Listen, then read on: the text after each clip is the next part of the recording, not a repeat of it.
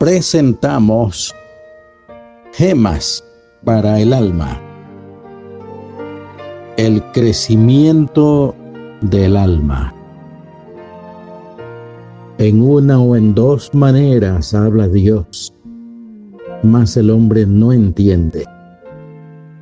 Por sueño de visión nocturna, cuando el sueño cae sobre los hombres, cuando se adormecen sobre el lecho, entonces revela al oído de los hombres y les señala su consejo, para quitar al hombre de su obra y apartar del varón la soberbia.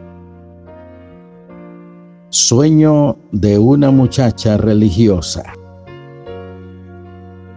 Soñé que iba para la escuela cuando de pronto me fijé en una gran cantidad de personas que iban apresuradamente de un lado para otro. Y cuando pregunté de qué se trataba toda esa conmoción, una niña me dijo, ¿no lo sabes? Es el día de medidas y el ángel del Señor ha venido para ver cuánto han crecido nuestras almas desde el día de medidas anterior. Día de medidas, dije yo, midiendo almas. Nunca había oído tal cosa. Comencé a hacer más preguntas, pero la niña siguió deprisa y yo también me introduje entre la multitud. En el centro de un verde césped en algo parecido a un trono bajo un olmo, estaba la criatura más gloriosa y hermosa que he visto. Tenía alas blancas, sus ropas blancas resplandecientes, y tenía la cara más bondadosa y sin embargo la más seria que he visto. A su lado había una alta vara de oro asegurada en el suelo que tenía marcas extrañas de medidas desde abajo hasta arriba.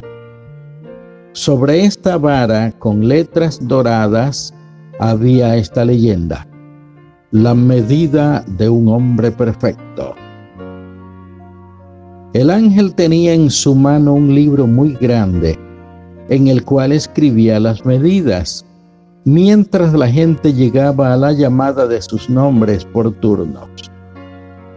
Al instante que tocaban la vara, sucedía una cosa maravillosa. Nadie podía escapar de la terrible veracidad de aquella vara extraña.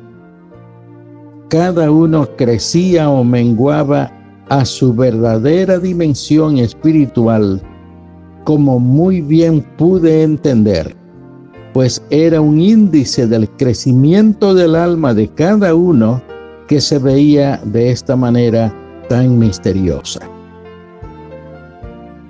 Los primeros que tomaron sus medidas después que yo llegué no me eran conocidos, pero muy pronto llamaron el nombre de Elizabeth Darru ella es la presidente de la Sociedad de Auxilio a los Destituidos y también coopera con tantas otras entidades de beneficencia que yo pensé.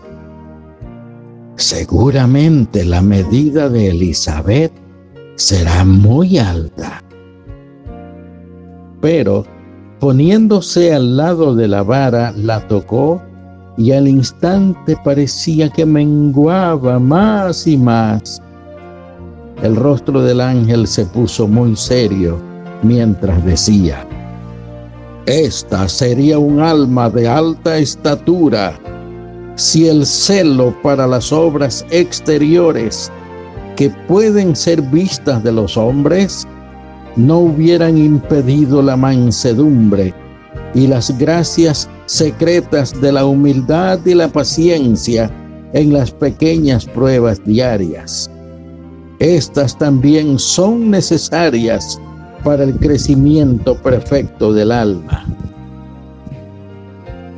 Me dio lástima con Elizabeth cuando salió tan triste y sorprendida para dar lugar a otro. La siguiente llamada fue la pobrecita y delgada. Continuaremos mañana. Oremos. Padre Celestial, tú nos formaste y nos diste el alma, ese factor que siente, piensa, reflexiona y determina. Gracias te damos porque a través de ella podemos apreciar tu grandeza y reflexionar sobre las verdades eternas. Ayúdanos a amar la santidad y aborrecer el pecado y de esta manera comprender y hacer tu suprema voluntad. En el nombre de tu Hijo Jesús lo rogamos todo. Amén.